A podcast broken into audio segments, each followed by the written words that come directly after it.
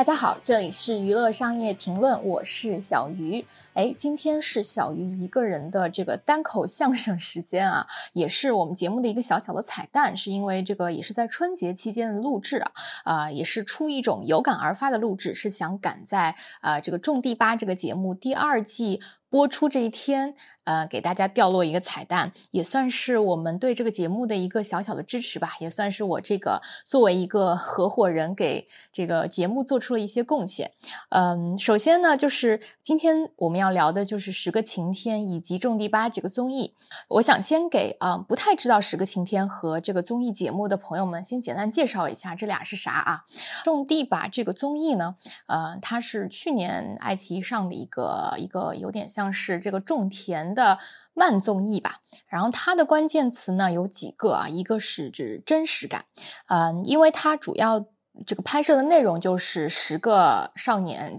然后每天在这里。干农活非常真实的劳动，然后呢，他们还成立了一家公司，是非常认真的，就是拿了工商局的注注册的。然后第二个关键词呢是养成系，因为其实除了这十个人呢，除了这个啊老大排名这个年纪最大的这个蒋敦豪是以前的这个中国新歌声的冠军之外，其他几个人几乎是全素人。嗯，然后呢，这十个人是零片酬决定拍这个综艺，然后要种半年的地，所以是非常大的一个 commitment。第三个关键词，我觉得就是少年友情和热血。嗯，因为就是大家如果去看这个综艺的话，就会看到就是里面有很多呃他们经历的共同经历的一些挑战，比如说呃非常冷的天气搬好几十吨化肥啊，然后大雪天去通沟啊，然后大家一起齐心协力搬运几千盆玫瑰啊，然后包括他们有一些养殖的这个工作，会经历一些动物的生和死的考验等等。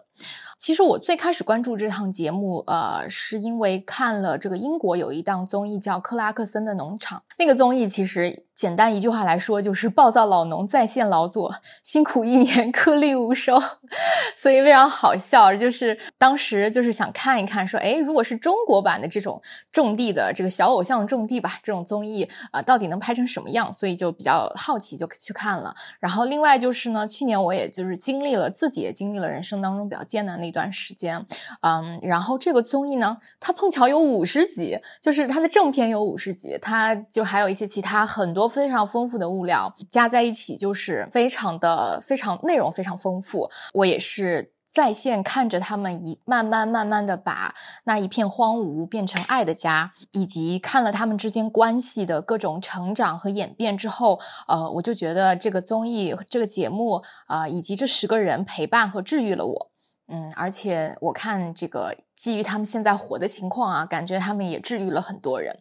所以呢，我今天就想聊这一期的主题啊，因为节目里面呢，就是老六卓元当时说过，就是是大哥想到。要开这个公司，就真正去工商局注册，才把这十个人真正的绑到了一起。然后我记得在团综里面呢，就是蒋敦豪，就是老大也喊了一句，说希望十个晴天永远都只是十个晴天。而在刚刚过去的春节，大家也都看到了他们登上了春晚的舞台啊，虽然是长沙分会场，但是也眼看着他们被越来越多的人喜欢、爱上、关注。但是就像硬币的另外一面啊。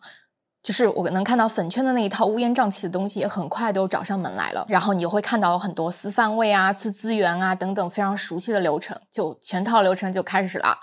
嗯，但是对于我们这些就是真正爱这个节目，然后真正爱这群少年的这些人呢，呃，唯一的希望就是我们想说十个晴天做大做强，它不是一句口号而已。那么这个公司到底怎么做大做强？哎。就非常重要了。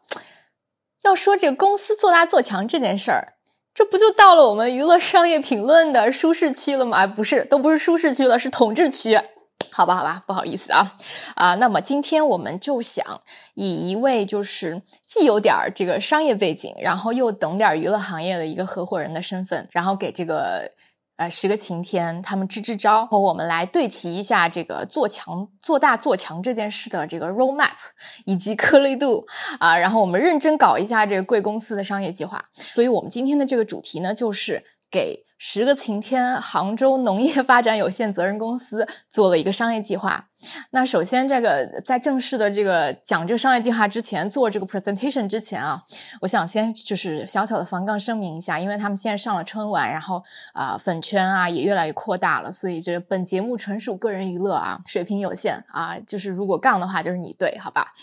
好，首先在讲这个。商业计划之前呢，我想跟大家先说一下，就是呃，商业计划其实要有一个大前提，呃，我们大家要先对齐一下啊。首先，我们看到这十个晴天的十位成员都才二十多岁，他们的未来是有太多的可能性和不确定性，所以我们是永远无法用任何一种方式强行把他们十个人捆绑住的。所以这就是为什么大家看这个节目的时候是带着。珍惜带着感伤，呃，尤其是以前经历了很多选秀的这个全网三千秀粉吧，都是把他们看成是限定团的，是因为大家都知道，就是。这十个人里面，有人是演员，有人是歌手，啊，有人是 rap rapper，有人是爱豆，对吧？他们十个人甚至都归属在八家不同的经纪公司，啊，然后有些人还有各种各样的分约在身上。所以就是说，一方面一档综艺非常难，就是一直长期的做下去。大家也看到了，像《上向往的生活》这种非常头部的，现在也已经走到了最终季。再加上呃人多，然后经纪公司多，利益方又更多，所以很多事情都没有办法就是形成一个比较。统一的意见，所以我认为呢，就是最后他们终究会踏上完全不一样的人生旅途。但是呢，这个就是十个晴天这个少年们他们成立这个公司的绝妙之处。有了这个公司之后呢，这十个人在商业上就有了共同的利益点，就是 exactly 这十个人。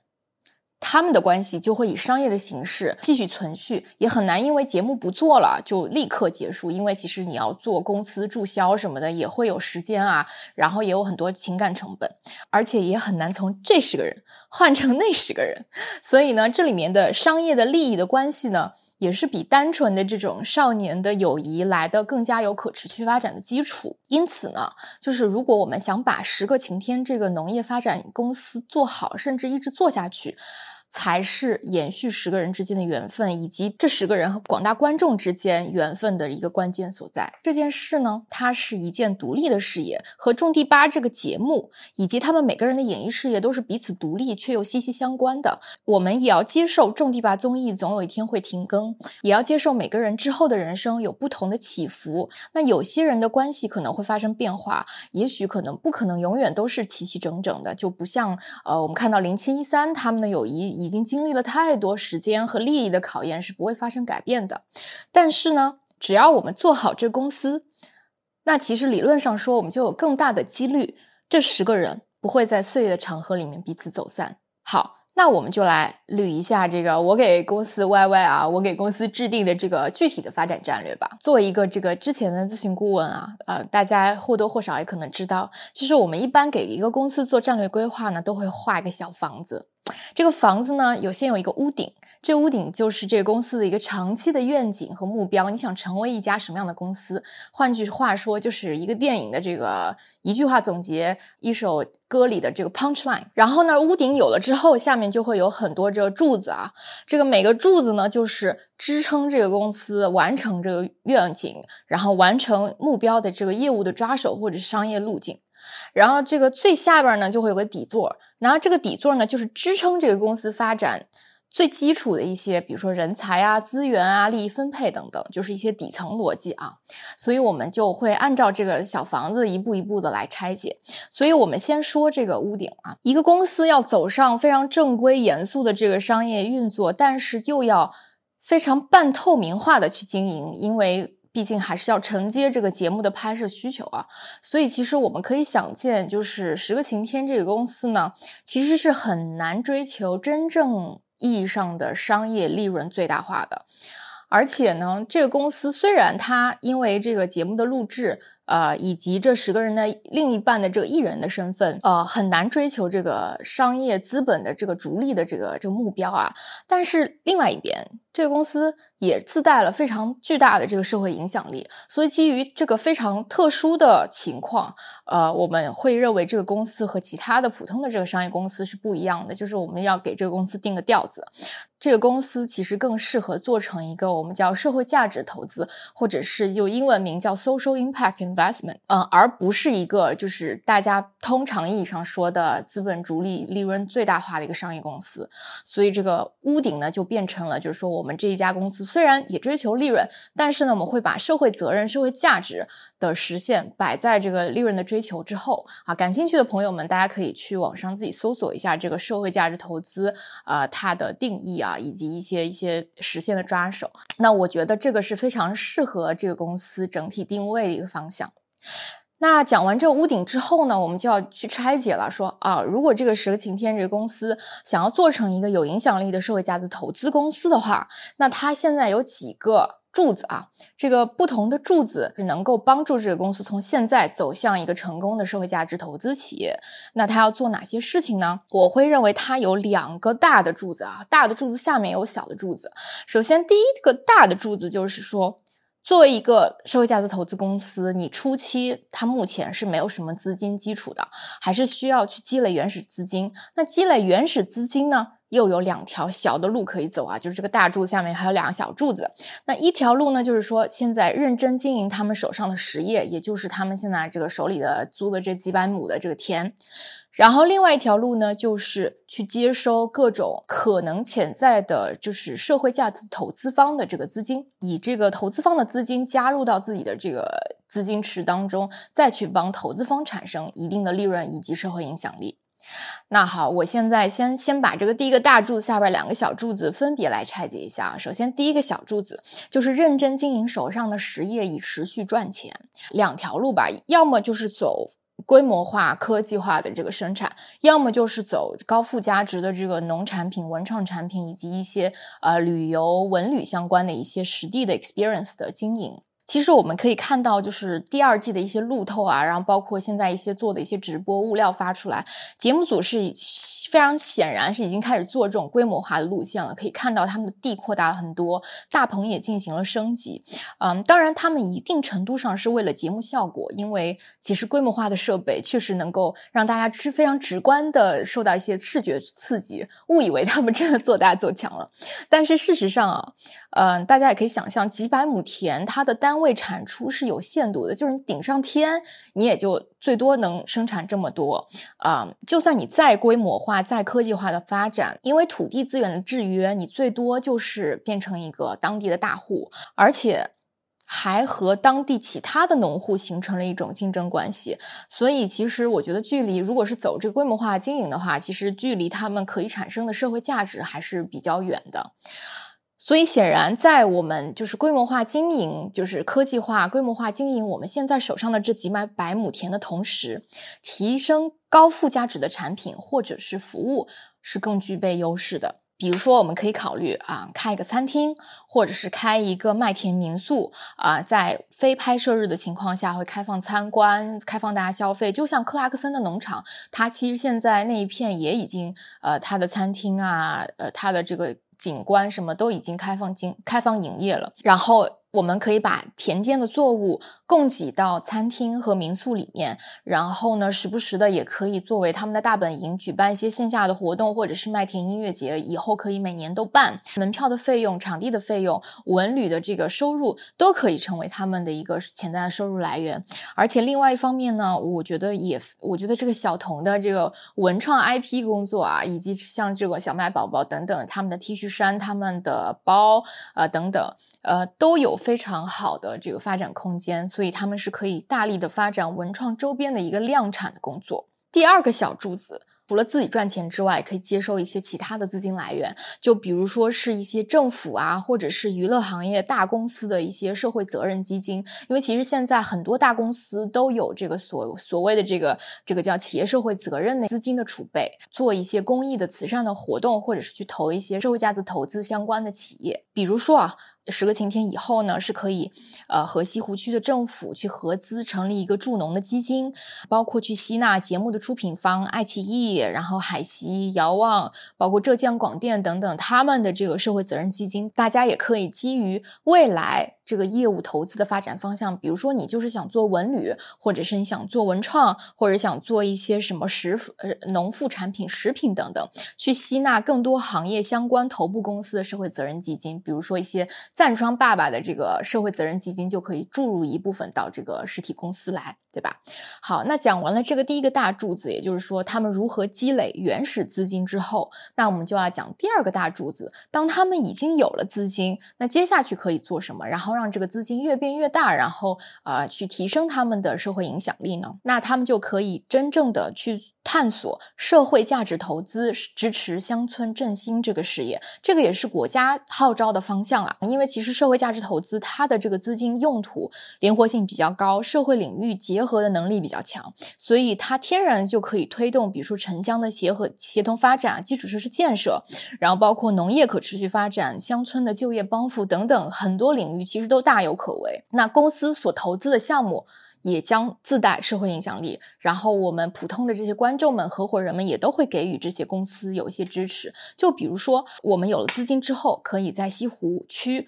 周边帮助周边的村民去开展农家乐经营，然后去发展旅游业的生意等等。那其实如果能够在西湖区跑出这个模式之后呢，也可以跟着这个节目的录制也好，去拓展去其他的地区开展新的这个地点的尝试，把西湖区的这一套发展的经验去复制到其他的地区。那这件事情对于政府来说也是非常喜闻乐见的一个方式。呃，然后再比如说啊，就是呃去开展一些西部地区的文旅项目，因为其实就是西部的这个农村啊，就偏远农村，呃，和江浙地区中比较富庶的农村相比，还是更需要支持的。而且我们这个节目里面也有一些艺人，他们是故乡是在新疆或者内蒙古这样的地区，所以是可以先从他们的这个故乡开始去支持他们的文旅项目的建设，比如说再去投资一些数字化相相关的新农业项目，比如说有一些呃农农村电商、生鲜电商和物流啊，包括就是直播电。电商这个形式在乡村的一些使用，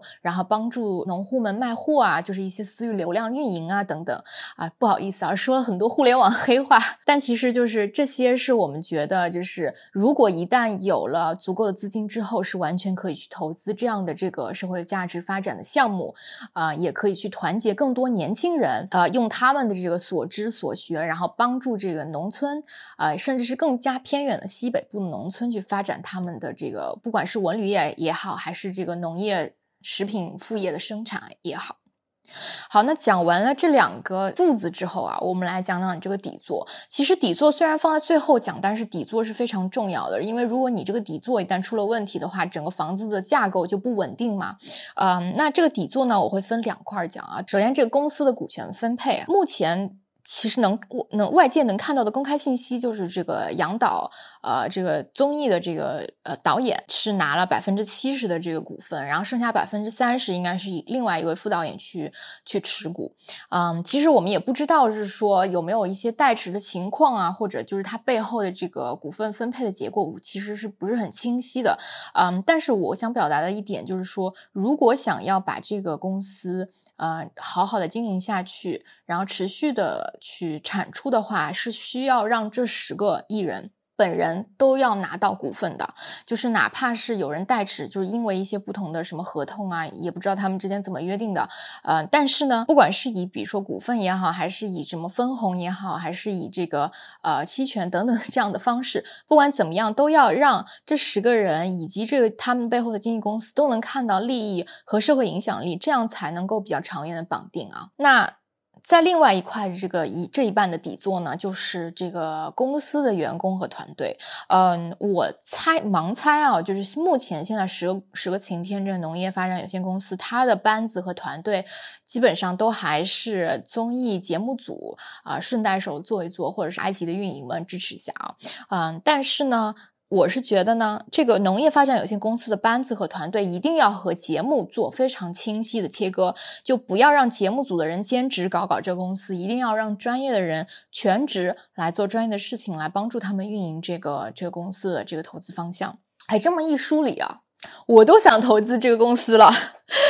哎，怎么说呢？我们娱乐商业评论虽然也不是一个什么大号啊，但是我们也非常希望贡献自己的力量去做一些非常微薄的公益以及社会价值相关的一些东西。就是如果我们的听众朋友有人脉的话，也非常欢迎将我们以上的这个商业计划提案推荐到节目组啊。就是也这里小小的打广告，我们节目呃两位主播都是在娱乐行业从业多年的哈佛商学院的 MBA，以前的这个比较顶尖的。的哎，这个自夸有点不太好，但是也算是行业当中比较领先的这个战略咨询顾问啊。我们也是愿意免费为十个晴天农业发展有限公司提供啊战略发展和业务运营的顾问和规划工作。虽然讲了这么多啊，但是其实我也知道，就是说节目越出圈，然后利益方越多，人越红，很多事情就。很难把控啊！最近也发生了一些就是迷惑事件，呃，我看这个网上微博啊、豆瓣小组，大家都已经吵成一团。但其实呢，我们并不知道事情背后的真相究竟是怎么样的。但是我们只要回归到这个节目最初成功的那个原因，就是因为他们反常规操作，然后朴实无华，而往往是这种。跟着心走的创作决策是更加直击观众的心灵，大家会觉得这非常真实，也非常的打动人心。所以呢，呃，十个晴天的经纪公司，请你们听好，就是如果你们继续那些内娱传统的这种基本操作去走这种流量粉圈那一套，我觉得你们就想错了。就是这个办法对于这个节目以及这十个人来说，已经不再万能了。就是未来呢，也将会越来越不 work。然后我也想对这十个少年说，就是当你们真的到了三四十岁、四五十岁这个年纪的时候，就会知道自己如果能有一片田地，去踏实的耕种，守住自己内心初心，然后每天踏踏实实、日出而作、日落而息，做一些有结果的事情，是多么幸福而且很幸运的事情。所以呢，把十个晴天。农业发展有限公司专业化、独立运营，去做成创新社会价值投资的第一个标杆，这个才是内娱独一份儿的事情，而且也是你们最大的卖点。聊了这么多吧，最后的最后，嗯，想对十个晴天说，欢迎大家来到人声鼎沸的第二年，但是我也只是希望在以后的第三年、第五年、第十年、第二十年，你们还是能够以某种形式。依然仅仅是十个晴天，谢谢你们治愈了大家，继续加油，努力种地吧！十个晴天，做大做强。我们今天就聊到这里吧，拜拜。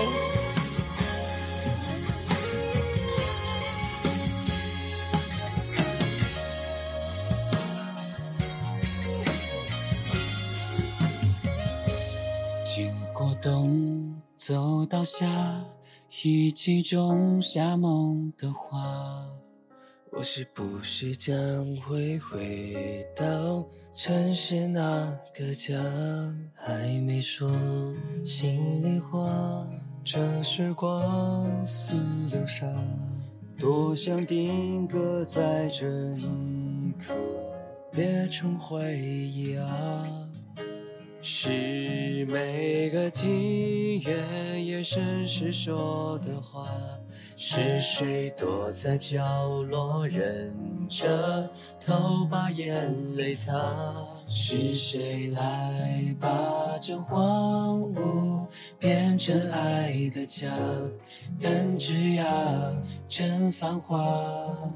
别把我一人留在这个夏。